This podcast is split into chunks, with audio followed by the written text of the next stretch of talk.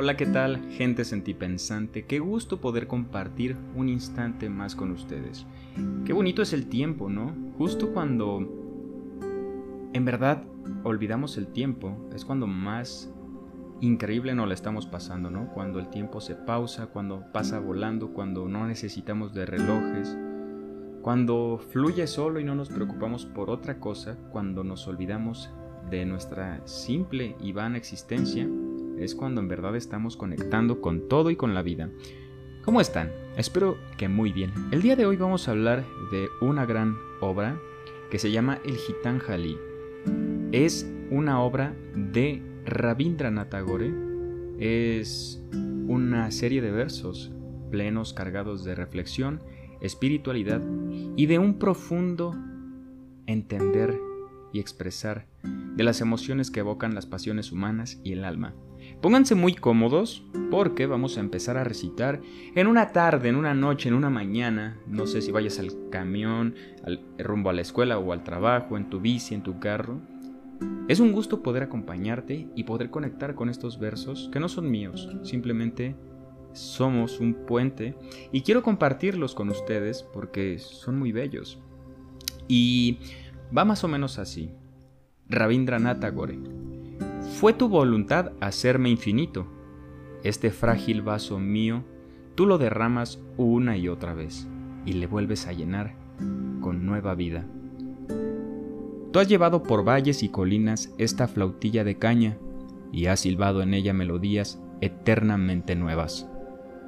Al contacto inmortal de tus manos, mi corazoncito se dilata sin fin en alegría y da vida a la expresión inefable tu dádiva infinita solo puedo recogerla con estas pobres manitas mías.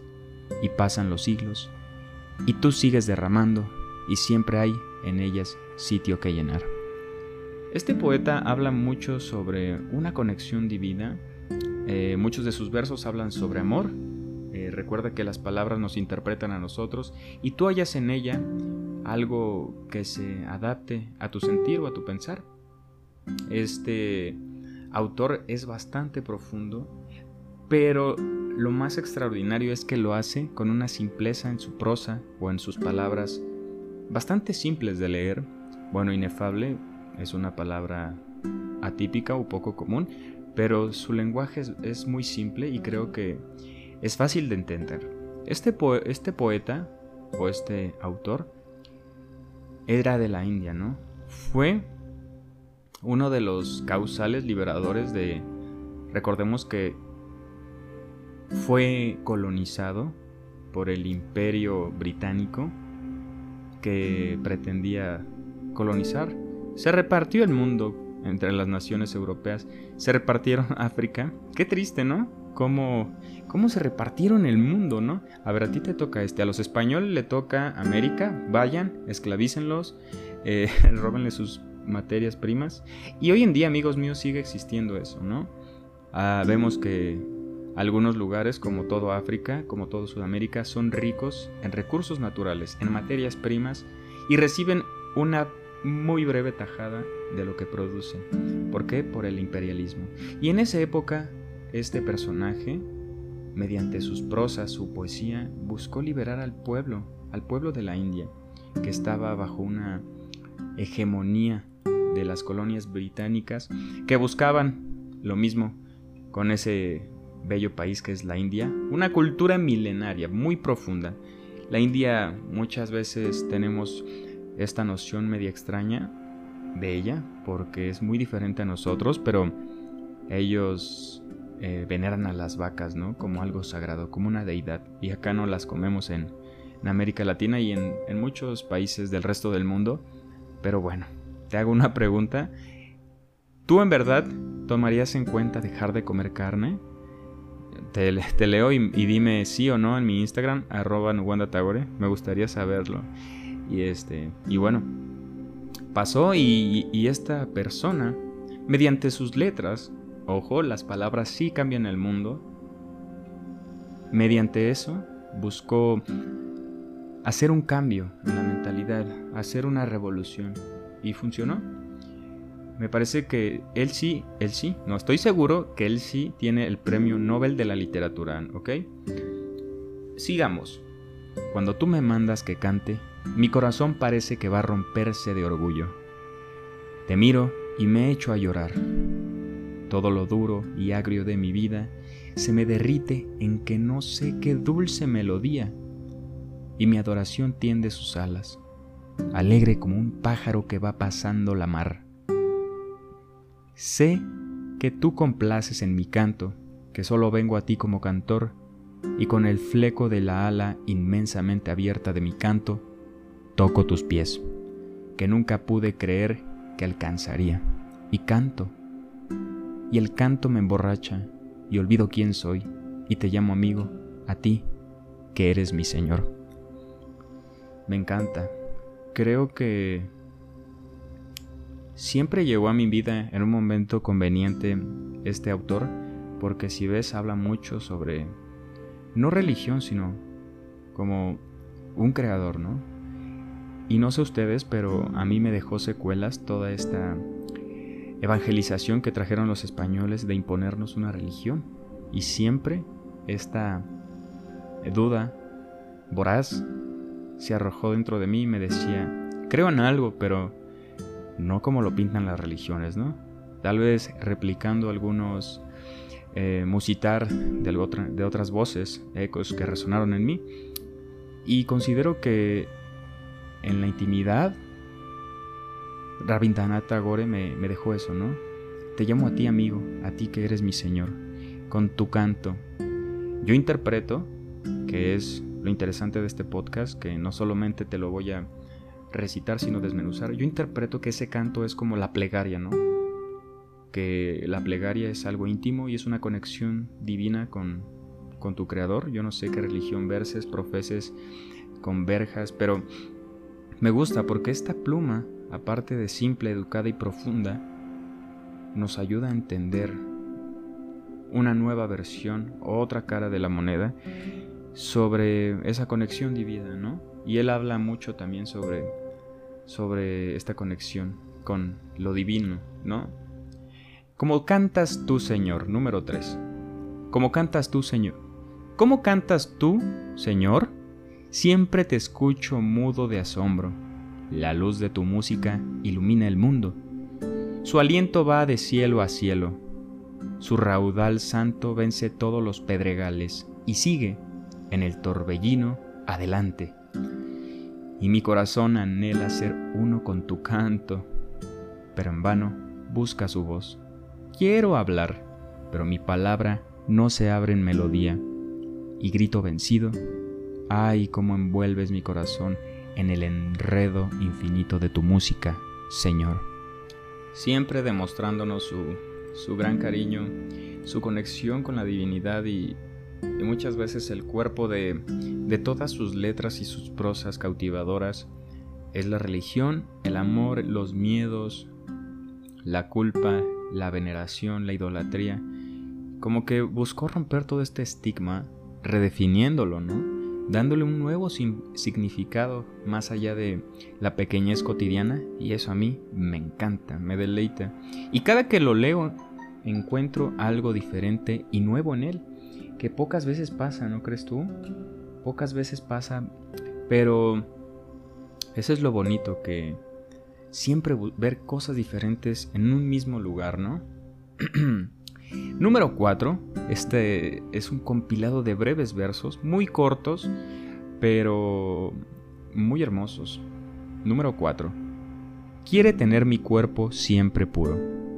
Vida de mi vida, que has dejado tu huella viva sobre mí.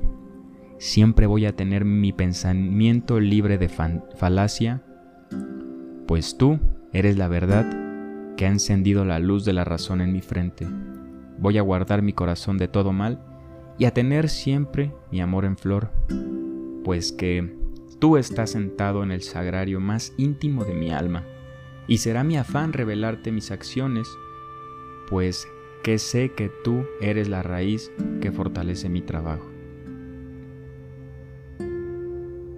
Es muy hermoso, ¿no?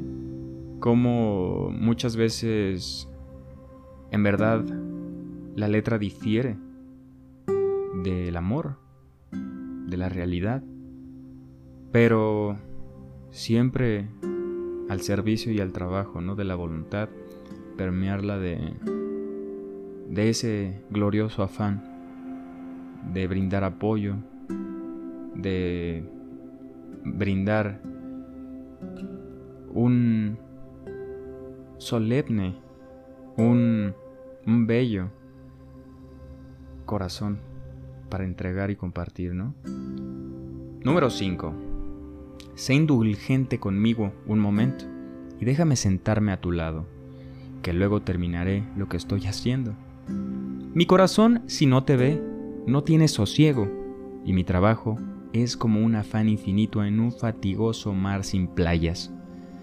El verano ha vencido hoy a mi ventana, zumbando y suspirando, y ha venido las abejas, trovadores en la corte del bosque florecido.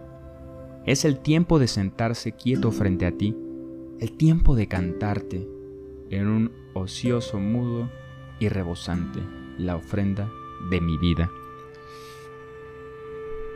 Qué bonito, ¿no? Cómo a veces damos por sentado tantas cosas y no agradecemos. No sé si tú converjas en alguna o profeses alguna religión o alguna creencia, pero creo que la gratitud es algo muy bello, ¿no? Simplemente agradecer por lo que se tiene. Si tenemos una casa, si tenemos agua, comida, todas estas cosas, internet inclusive, todas estas cosas, créeme que un porcentaje muy alto de la humanidad y de la población carece de estos recursos, ¿no? Y él busca pues, ser agradecido de algún modo, ¿no? Pero con lo que sea, ¿no? Con lo que sea. Y con las mismas personas, ¿no? Porque hay veces que, que he vislumbrado que muchas personas porque les están pagando por brindar los servicios, no dan las gracias, no piden las cosas por favor. En la, en la pequeñez cotidiana, ¿no? A eso me refiero. Y pues yo he estado de ese lado y se siente feo. Pero créeme que cuando das las gracias, justo eso es lo que, lo que llena a uno, ¿no? Pero bueno. Número 6. Anda, no esperes más. Toma esta florecita no se mustie y deshoje. Quizás no tenga sitio para ella en tu guirnalda, pero honrala, lastimándola con tu mano y arráncala. No sea que se acabe el día sin que yo me dé cuenta y pase el tiempo de la ofrenda, aunque su color sea tan pobre y tan poco su olor. Anda, ten esta flor para ti, arranca la hora que es tiempo. Wow, ¿no?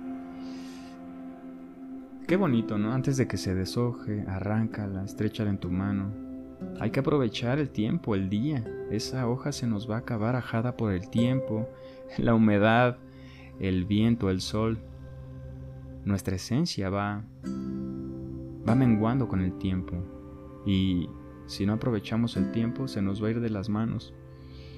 Pero tranquilo, no creas que tienes que hacer muchas cosas. Con una cosa que hagas, con una cosa que hagas con el corazón, créeme que es suficiente.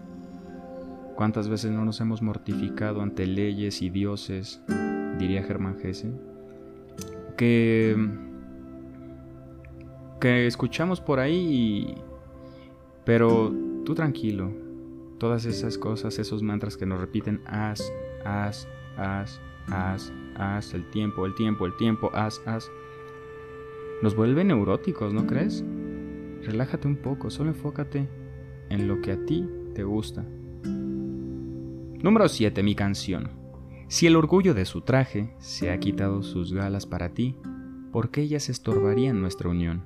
Y su campanilleo ahogaría nuestros suspiros. Mi vanidad de poeta muere de vergüenza ante ti. Señor, poeta mío, aquí me tienes sentado a tus pies Déjame solo hacer recta mi vida y sencilla, como una flauta de caña, para que tú la llenes de música. Bueno, con confiero a, a Rabindranath Tagore como, como un sendero hacia, hacia una conexión espiritual con algo que, que a veces está lejos de nosotros y no entendemos, pero con esta sencillez considero que, que puede abrirnos la mente y puede ayudarnos a, a sentirnos conectados. Y creo que es una alternativa a todo este creo, pero no, no en lo que me han dicho, ¿no? Sus obras están plenas y cargadas de espiritualidad, de, de esa conexión íntima con el Creador. Y creo que es muy valiosa, creo que es muy valiosa y por algo se nota por qué ganó el premio Nobel a la literatura, ¿no? Fue el primer no europeo en ganar el premio Nobel de literatura. Los dejo con una frase de Rabindranath Tagore que dice así: El amor es el significado ultimado de todo lo que nos rodea. No es un simple sentimiento, es la verdad, es la alegría que está en el origen de toda la creación.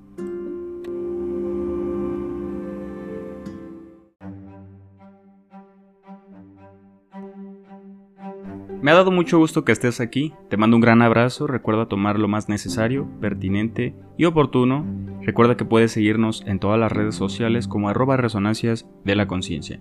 Te ha hablado Nuwanda y te deseo un buen día. También puedes apoyarnos con un donativo a mejorar la calidad, a tratar de ser mejor este proyecto, entonces que estés muy bien y gracias por todo el apoyo. Apoyarías muchísimo y me harías enormemente feliz. Muchas gracias. Valoro tu tiempo y lo aprecio mucho.